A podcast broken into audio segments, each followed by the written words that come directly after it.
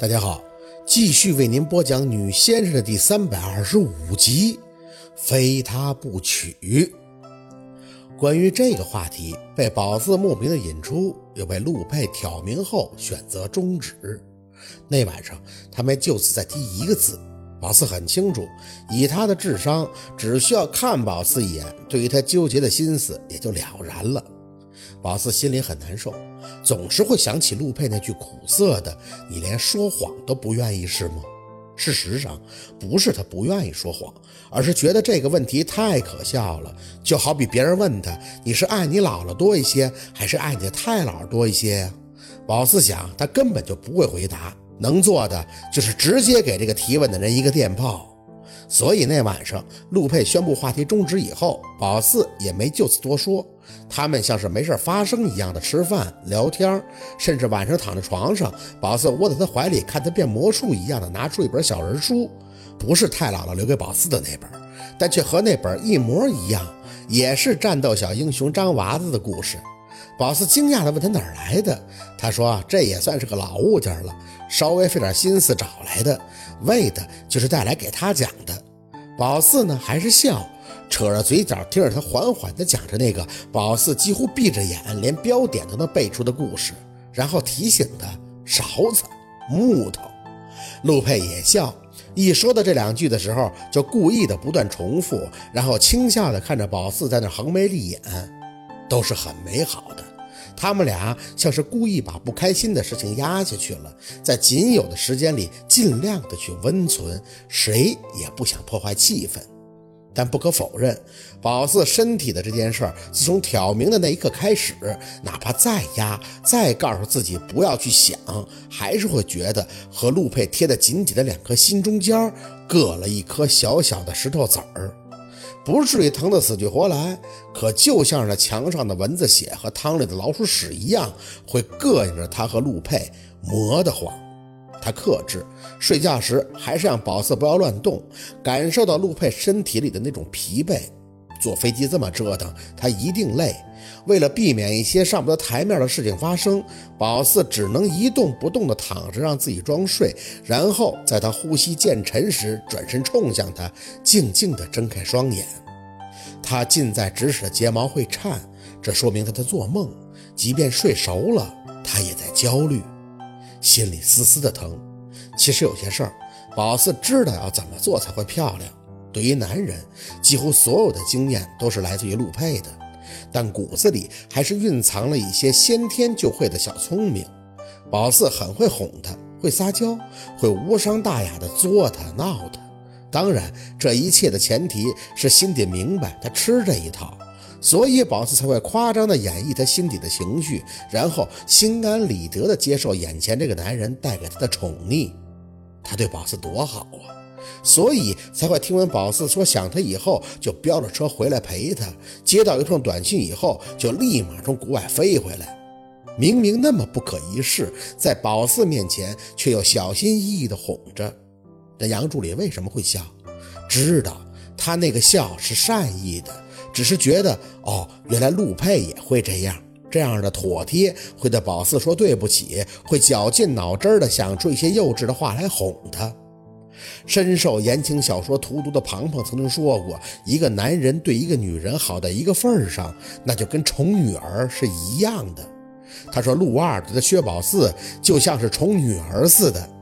在庞庞面前，宝四当然极力的否认，说谈恋爱都是这样，哪儿来的宠女儿一说？可在陆二这儿，宝四的感受却真是这样的。宝四也乐意这样，他所有的肆无忌惮，不也是为了这样吗？不遮不掩，也是知道他喜欢，他就是喜欢这样的宝四啊。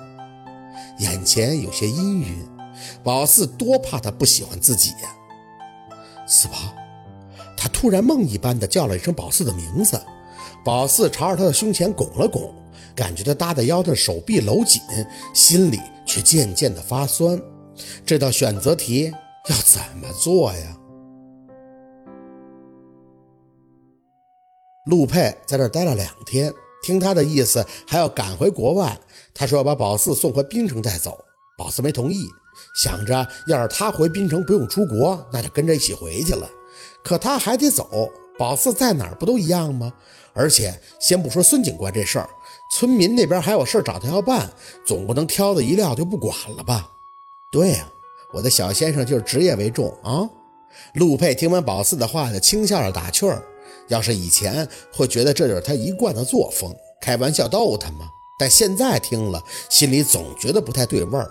临走前，陆佩还是请了孙警官还有廖大师一行人出来吃了一顿饭，气氛呢算是融洽。孙警官呢一直在夸宝四的眼光好，没想到男朋友这么优秀。宝四敷衍的笑，仍旧装得像是没事发生，可眼神在空档时还是难免的露出一丝心事重重之感。陆佩的得体自然不消多说，场面的事儿他比谁都会应对。宝四的任务仿佛也只是在孙警官和廖大师以及村长提到这时扯着嘴角陪陪笑就够了。桌子下的手一直被陆佩握着。桌上的长辈们看着他们俩，也都连夸他们俩是天生的一对儿。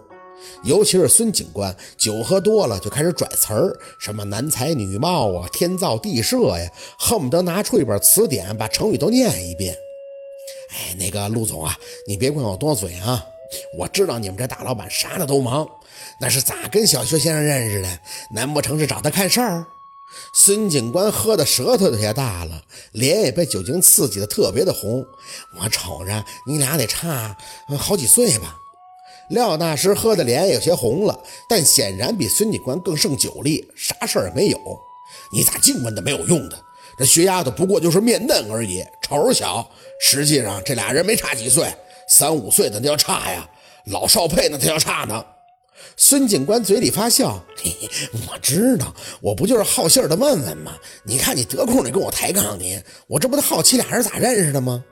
宝四垂着脸，听着陆佩在旁边应着，啊，我和宝四算是青梅竹马，他十岁我就认识他了，中间呢我出了点意外，差点把他给弄丢了，后来找到了，自然就非他不娶了。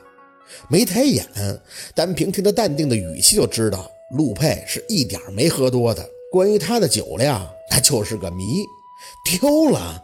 孙警官有些八卦的在饭桌上探头。哎呦，这大活人咋还丢了呢？搬家了呀？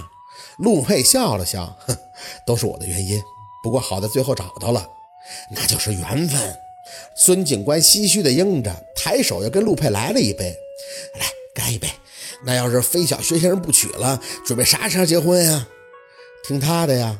陆佩一起顿了顿，那眼神落到了宝四身上。我是随时想娶，但是现在呢遇到一些小麻烦，解决完了我们就会结婚的。啥麻烦呀？不会是小薛先生你还不着急吧？孙警官把话头指向了宝四。小薛先生啊，陆总这仪表堂堂的长相，你上哪儿找啊？早点结婚成家多好啊！